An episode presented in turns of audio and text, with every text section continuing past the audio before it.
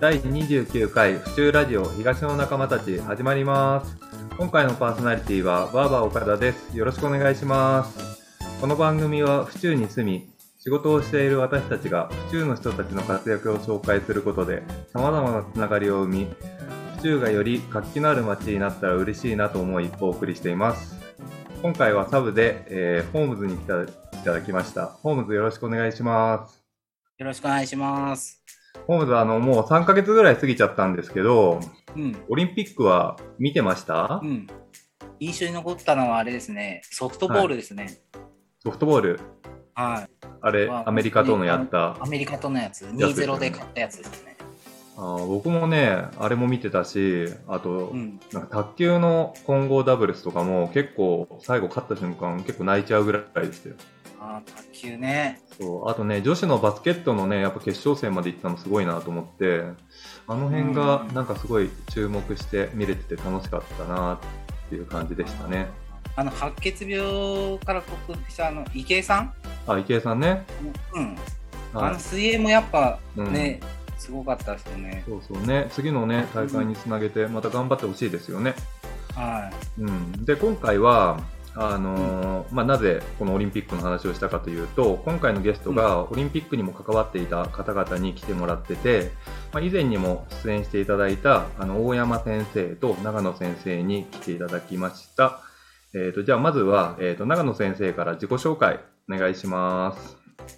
はい、えー長野です。よろしくお願いします。えー普段は日本女子体育大学というところで教員をやっています。よろしくお願いします。よろしくお願いします。じゃあ続いては大山先生お願いします。はい、えー大山です。よろしくお願いします。えー帝京大学の経済学部経営学科の、えー教員です、えーよろしくお願いします。よろしくお願いします。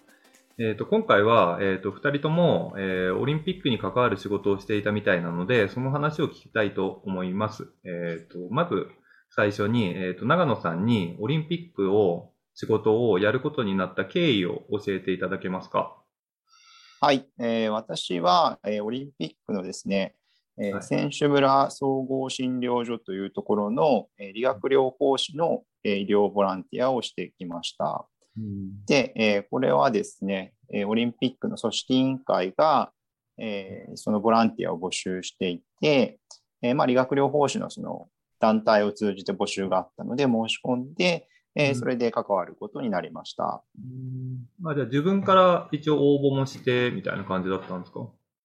そうですね。で、あと組織委員会の中にも、そはいの理学療法のリハビリの、えーう取りまとめをする方がいるんですが、はいはいえーその方が僕の大学の恩師だったので、まうんあ、そういったつながりもあって参加することになりました。ああ、そっかそっか。大山先生はどういう経緯で、あの、お仕事することになったんですか？ああ、そうですね。僕は、うんあの組織委員会の広報局で、うん。あの広報の担当として東京スタジアムの全競技を担当したんですけれどもね、サッカー、ラグビー、近代五種って3種目なんですけど、はい。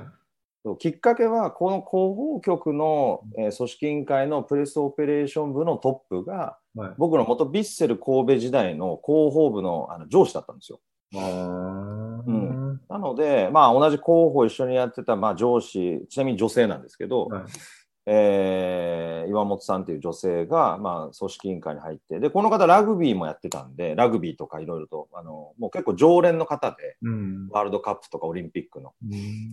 うんで、それで、まあ、あの、一緒にちょっとやりましょうっていうことで、うんうん。まあ、何よりも東京スタジアムが目の前だから僕はオファーされたんだと思ってますね。なんか、あれですよね、もうあ歩いて行けるぐらいの距離ででそうです。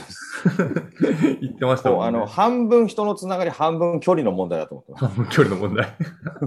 いや、まあそ、れがとっても良かったっていう。あ大山先生も長野先生もでも、なんか恩師の人とか、まあね、前つながりのあるところからの、やっぱスポーツ関連の仕事してると、そういうつながりで、ね、こういうきっかけにつながることもあるんですね。じゃあ次に、えっ、と、まあ長野先生に、まあ実際オリンピックでどんな仕事をしていたんですか？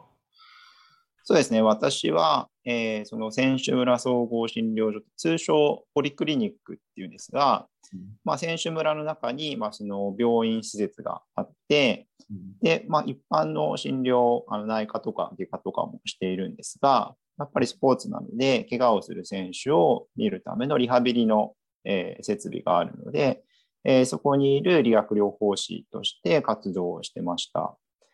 で、あの、晴海にある、まあ、選手村の本村と、うん、あまり知られていないんですけど、えー、自転車競技が静岡県であったので、えー、静岡県にその選手村の分村っていうのがあるんですけど、まあ、そちらにも同じように診療所があって、まあ、そこのリハビリ、うん、で、あともう一つはバスケットボールの会場の、えー、救護っていうのも行っていました。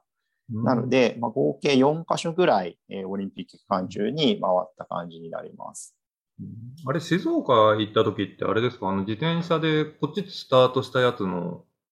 のはまた別の競技なんですか？そうですね。あの、武蔵野の森がスタートだったのはロードの自転車なんですけど、はい、静岡はトラックであの同じところをぐるぐる回る競技が、はい、静岡のあの競技場があったので、うん、ちょうど選手村もその近くの修善寺というところにありました。あれですか、パラリンピックの方も行ってたんでしたっけ、長野先生は。そうですね、パラリンピックもまたちょっと、はい、えー、自転車競技が、うん、今度はパラリンピックの自転車競技の、えっと、ロード競技が、はい、パラリンピックの場合は富士スピードウェイでの中をやって走っていて、えー、その選手の宿舎がやはりその周辺にあったので、えー、そこの医務室にも行っていました。うん。大山先生は、あれですか、どんな、はい、あれなんですか、さっきちょっと出てました広報の仕事って言ってましたけど、うん、どんな仕事をメインにやってたんですか？あのまあ、有観客、無観客っていうところで言うと、もう完全無観客だろうが関係ない仕事で、うん。うん、海外メディアで6000人ぐらいいるんですよ、全部で。あのまあ、メディアの人たちを対応するっていう仕事なんですけど、はい、その中でサッカーとラグビーと近代五種を取材しに行きたいっていう海外外国人メディアを、うん受け入れて、はい、でその彼らがこうやって競技を取りたいと、だからサッカーとラグビーと近代五種って、やっぱり競技種目上、やっぱり特性で彼ら移したい場所とか、うんうん、なんかこう、取材の仕方ってやっぱりそれ全然違くて、うん、でその違いは各競技団体の国際連盟、例えば FIFA とか、はいはいはい、ワールドラグビーとか、はい。ワールドペンタスロンってこうそっちの競技運営側のいわゆる総責任団体と、うん、メディアと、うん、を間に入って調整する役っていうのが広報の担当なんですよね。うんあの広報側としてはやっぱりより多くの情報を、はい、まあ、世に出さなくちゃいけないと。でもまあやっぱり競技にその支障が出てくるようなことをさせてまで、うん、あの FIFA を怒らしたりワールドラグビーを怒らしたりして競技を妨げるようなことをすると今度は僕の責任になってくるみたいな。責任者ゆえに。そうですうん、そうですね。そうそうそうそう。っていうところが結構広報の責任者としては一番カロリー高かったですね。小山先生、なんか、あの、毎月僕のお店でも配らせてもらってるクロストークのとこにも書いてたんですけど、あの、サッカーの初戦の試合の時に、あれですよね、インタビューのとこなんか、はい、吉田麻也と、森保監督と、その横になんか大山さん座ってませんでしたっけ？そうですね、本当に。あの、サッカーが初戦、日本代表、南アフリカ戦っていうね、うん、えー、まあこれまたいろいろとあった大会だったんで、あの、試合だったんですけど、本当あの、まあ、候補の責任者が結局一番あのシビアにコントロールしなくちゃいけないのってリアルタイムでテレビとかで放送されちゃう記者会見なんですよ。はいはいはい。うん、だから、あの、試合中への、例えば撮影とか取材範囲って結構スタッフがいっぱいいて、うん、こう阻止できる、コントロールできるんですけど、うん、記者会見ってもう喋られちゃったら映っちゃうんで、はいはいはいそう、だからそういったところを前に立って監督と、まあ、選手たちを守らなくちゃいけないっていう今度は立場で、うん、あの、いわゆる広報責任者が前に立って登壇しなくちゃいけないっていうのがあるんですよね。もうあれですよね。あれグラウンドでインタビューするテレビ見てると最後にあるじゃないですか。うん、アナウンサーの人が。あの時は普通にこう日本語で僕らが分かるようにこうインタビューしてるじゃないですか。うんうんうん、メディア対応のインタビューの時はすべて、あれですか、うん、英語で対応してるんですかそうですね。そうですね。まあなんかもうほとんど海外メディアにはもう向けて、まあとにかくいろいろと発信していかなくちゃいけないので、うん、司会進行は基本的には英語、質疑応答も、まあ大体オリンピック取材に来るメディアの日本人の人たちも英語で喋ります、ね、うん。うん。じゃあまあその言葉のところでもあれですね、ちょっと微妙なニュアンスの違いとかがあると、そのね、選手たちとか監督守るところでも結構大変なこともありますよね。いやだし、だ一番ね、大変なのは、あの手を一斉に上げるんで、誰を指すかの優先順位を先に、あのメディアの各所属と担当のその取材してる記者の人との優先順位を頭に入れとかないといけないんですよ。はいはいはいはい、そう。でそれがあのオリンピックのすごい関わる大きいパートナーの人で、うん、偉い人が来てるところを、うん、あの刺さなかったら怒られるんですよ。で、実際僕一回それメキシコ戦でやっちゃって、あのめっちゃ怒られた。なんで俺を刺さねえんだ、お前、俺誰だと思ってんだって言われて、すいません、あなた誰か知りませんでした、いや、いろいろありますね。いや、ありますよ、もう本当に。もう本当。で、大体20、30会見近くやったのかな、大会期間中。会見をね。そうだ登壇した回数でと森保監督と吉田監督、吉田麻也さん2回やりましたけど、もうそれ以外に他、あのメダリスト会見とか、うん、もういろんな注目される会見あの対戦相手の選手とかが出てくるときには必ず会見をやるんで、うん、それが30会見ぐらいあったかな。ラグビーの女子の優勝のやつもやってましたよね。やりましたね。あ、だから地味に、これあの、府中の皆さんにも知ってほしいんですけど、あの、男子のハカってニュージーランドのオールブラックスのラグビーで有名なんですけど、はい、女子がハカをするっていうのもあるんですよ。はい。そうその女子の墓を初めて日本でやった場所がね、アジスタなんですよ。これはもう記念すべき第1号墓になったわけですね、女子の。そうそうそう。あこれはね。その時は有観客であってほしかったなって思いましたけど。そうですね。あじゃあまあ、大山先生、それも含めて、オリンピックで、まあそれになっちゃうのかもしれないですけど、一番印象に残ったこととかってどんなことですか？いやー、これ長野先生と振った方がいいんじゃないですか、これ。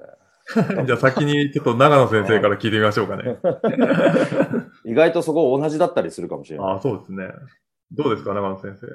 そうですね。あの、診療所の方の特にリハビリは、うん、あの、主要国はあんまり来ないんですよ。うんうん、あの主要国は自前で医療スタッフを連れてくるので、えっと、ちょっと中東系とかアフリカ系とか、まあそういったところのちょっと医療スタッフを連れてこれない国の利用者が特にリハビリは多いんですけど、うんうん、まあ、そういった人たちが、まあ、言葉のやり取りとかもちょっと不自由、不自由とか、まあ、我々英語はあんまり得意でなかったりする中でも、まあ、リハビリを受けてすごいみんなこう笑顔で帰っていったっていうのがすごい印象的でしたね。はいはい、嬉しいですねまあ、そうですね、すごい嬉しかったですね。まあ、いろんなこの状況の中だったんですけど、やっぱ選手来たら、こう、すごい楽しんでるというか、まあ、オリンピックなんだなっていうのを実感できましたね。まあ、そうですよね。選手もなんか PCR 検査とかいろいろね、もう毎日のようにやったりしながら、そうやって参加できて、そうやって笑顔で終えてくれるってすごいいいことですよね。そうですね。はい。なのでスタッフもまあ大変だったんですけど、すごいこうみんな頑張ってましたね。大山先生どうですか？いや、長野先生みたいなめっちゃいい話ないですよ。ないですよ。だからね、結局何が起きるかっていうと、本当にもうどっちからもめっちゃ文句言われるんですよ。そう。だからあの、近代五種とかって馬のね、飛ぶ馬術があるんですけど、馬とかフラッシュ炊くとか人がいる場所とか、カメラマンがね、うん、いる場所とか厳密に結構決められてるんですけど、メディアたちはこう撮りたい、ああ撮りたいってめっちゃ言うんですよ。あの GoPro とかめっちゃなんかあの、隠しカメラのように置いてくんで。そう。でそれをバンバンバンバンこうね、ダメだダメだダメだって言うから、本当に辛い仕事だったなっていう。印象に残ったっていうか、もう辛い仕事だったって感じですね。うん、印象に残ったことは、なんかよくもわからない。半分ぐらいの英語は、怒りの英語で、スルーしても仕事できたなっていうまあ、それぐらいですね。真面目に聞いちゃう、なんか日本人特有のあれが出ちゃったんですね。うん、仕事できたな。そっかそっか。えー、いや、よく怒るんですよ、もう本当外国人の人たちはみんな。やっぱなんかちょっとね、違うんですね。日本人とそういうところはね。そうむしろだから僕、長野先生みたいな、あそういうなんかスポーツにあるこう怪我治したとか、うん、ありがとうとかって言われる役をやりたかったです、ね。いや、本当すごいですよ。あのマジで結局。ドイツなんかはそのコーチが馬を殴っちゃって、はい、でそれで出場で強制送還とかっていうのがまた今度事実としてスタジアムの中であったんですよ。だけどそれがやっぱり情報が出ちゃうんですよね。はい、そしたら、なんでこんな情報が出てんだよっつって怒られる。知らないよっていう。大山先生の印象なんか怒られた印象が 大半です、ね、だから僕の一番のオリンピックの印象は、まあ外国人が怒られても結構耐えられたなっていう。うん、それじゃあ成長したってことですね、大山先生は。成長したなっていう。いや、面白い。いや、大山先生と長先生、ちょっともっと他にもね、いろいろちょっと話も聞きたいんですけど、まあ、ちょっと一旦今日のところは、ありがとうございます。はい、ありがとうございました。ありがとうございました。うん、で、あの、まだ二人には、えっ、ー、と、また、あの、なんだ、マルチスポーツの話とか、二人でなんか論文を出したりしたこともあるみたいなんで、ちょっと次回のゲストにもちょっと二人には来ていただこうかなと思いますので、よろしくお願いします。はい、よろしくお願いします。ホームズ、今日はどうでした？いや、本当あの、普段聞けない話が聞けたんで、うんはい、とても良かったです。でも次回のね、あの、本当マルチスポーツも、うんうん、あの、ぜひぜひ、あの、ね、聞きたいなと思うんで。うん、そうですね。じゃあ、えーと、うん、また次回のそのマルチスポーツの話も聞こうと思いますので、えー、それでは、えー、第29回東の仲間たちを終わりたいと思います。また来週